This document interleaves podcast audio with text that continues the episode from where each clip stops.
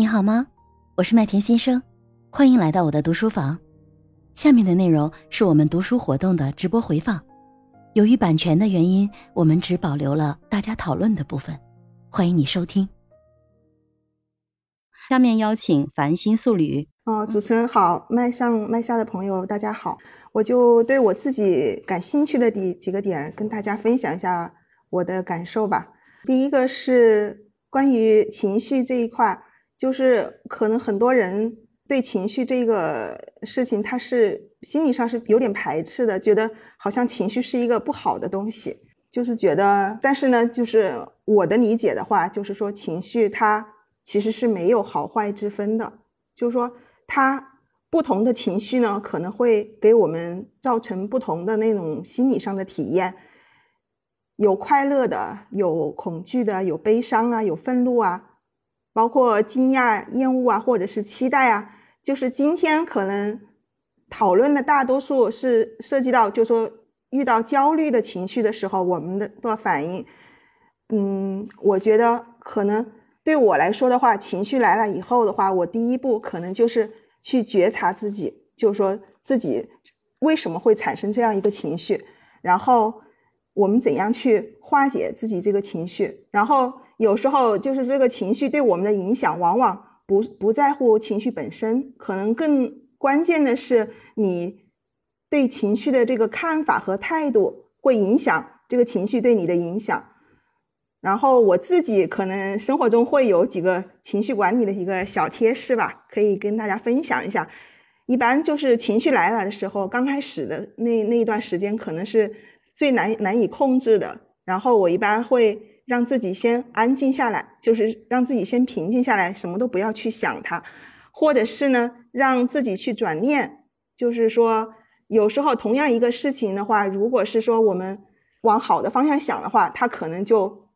情绪就不会那么糟糕。但是如果我们把它看作是一个不好的事情，可能我们就会情绪就会跟着就不好了。然后还有就是说，我们可以。嗯，在合适的时候找找一个自己信任的人去把自己的这个情绪把它宣泄出来，或者是采取一些运动的方式去发泄，我觉得都是一种很好的。或者是我我个个人就是我有情绪的时候，我喜欢去唱歌啊，就是通过唱歌啊，或者是包括写作也是一种方式，我觉得很好。这是对情绪的态度，是我今天分享的想分享的第一个点。然后第二个点呢，是今天我早上的时候啊，在朋友圈看到了一个短视频，那里面好像是我曾经看过的一部电影吧，好像是巴西的一一个著名导演导演的一部电影，里面呢是拍摄的一群有梦想的孩子，就是一群小小伙伴踢足球的。然后呢，那个视频的名字叫《你永不言弃的样子真帅》，它里面讲的就是有一群孩子，他们呢。都特别喜欢踢足球，但是呢，因为当地的那个生活条件环境很有限，然后他们没有钱去参加比赛，然后他们就特别特别想去参加这个比赛。然后其中有一个孩子呢，就想到一个方法，就是给那个航空公司去写信，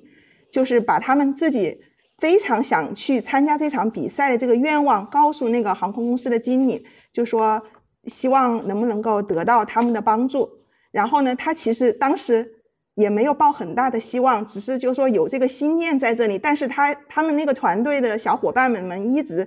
都是特别特别的爱好踢足球，然后呢，也希望通过有有这种方式，有一天能够站在那个世界比赛的舞台上去展示自己，他们的梦想就成真了。那个航空公司真的跟他们。就是开了一架飞机过来，然后把这一群小伙伴都接接上飞机，然后到比赛去。刚开始的时候，他们刚去的时候，可能就有点放不开手脚吧。比分呢，就是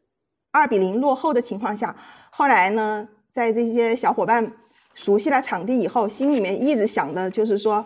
要勇往直前，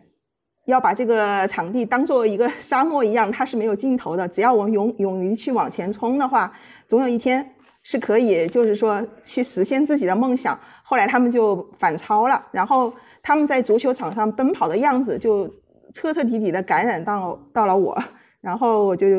然后联想到今天讲的这个永流的这种体验，就是说，他是一种很忘我的状态，他专注于当当下的这种，就是说对于梦想的这种追求，然后他的情绪和智力都可以达到一个非常高的境界。所以我觉得可能就像前面几位嘉宾提到的，就是说有一种心念存在吧，就是说，包括前面是哪一位嘉宾我不太记得了，哦，是好像是尚雅教练吧，他说去停车场里面去找那个车位，然后他心里想着我一定可以找到这个车位，然后他给自己强烈的这种心理暗示，然后就真的就实现了。我觉得这些包括这个涌流啊，包括这个这些。对于梦想的追求，这种心里面强大的这种信念，实际上它都有一种异曲同工之妙吧。就是说，只要你心里永永远不放弃你心中所追求的这个梦想，然后活在当下，然后保持一种很乐观的这样一种心理状态，然后可能有一天你的梦想就真的能够实现。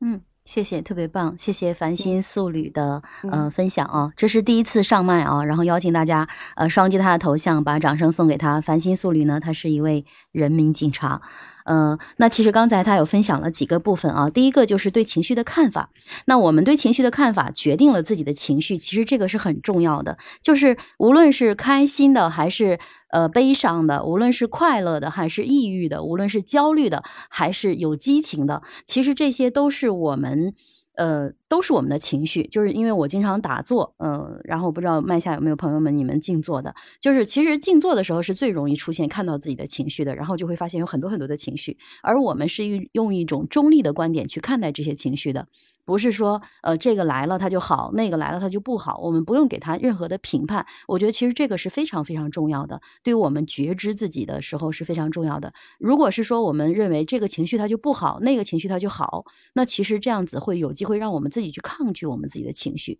就像刚才。呃，书中写的，然后包括水淼姐姐其实也有提到，就是这个 U 型适度的它是好的。如果是说，就比如说同样的快乐，如果快乐到亢奋，那这种其实它也不一定好，它可能还会影响身边的人，会影响到其他人。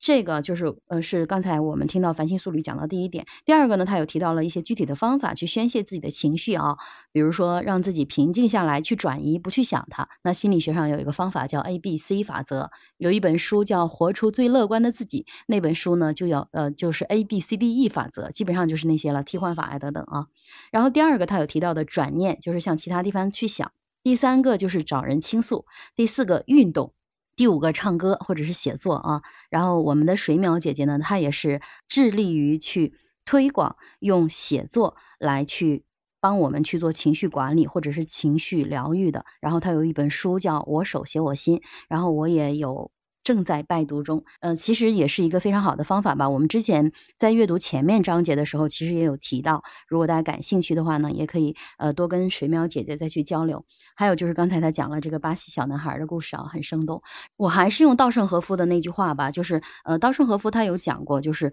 工作现场有神灵。呃，那为什么有神灵？其实我认为，其实也就是因为所有的人都聚焦于当下，都聚焦于正在做的工作目标，都。呃，专注，然后呢，对这份研发的工作，他们无限的热爱，拥有极度的热情，同时呢，还有一定的工作的压力，因为他们一定要在限期完成某某某的事情。那么，其实基于这些，才能够去创造这个团队平常不会达到的那些业绩的目标，或者是研发。我们都知道，京瓷哲学是做精密的那些陶瓷啊，他们有很多的工艺是世界领先的。那其实。在这样的一个过程中，其实工作现场有神灵，我觉得背后就是整个一个团队处于一种心流的状态，在这种心流的状态下去创造更好的业绩。我相信通过今天的整个第六章的阅读，如果我们每个人去发现了。涌流的这种状态，然后知道了如何能够去形成涌流的状态。无论是在作为领导者，我们去激发员工，还是作为我们每个人管好自己，激励好我们自己，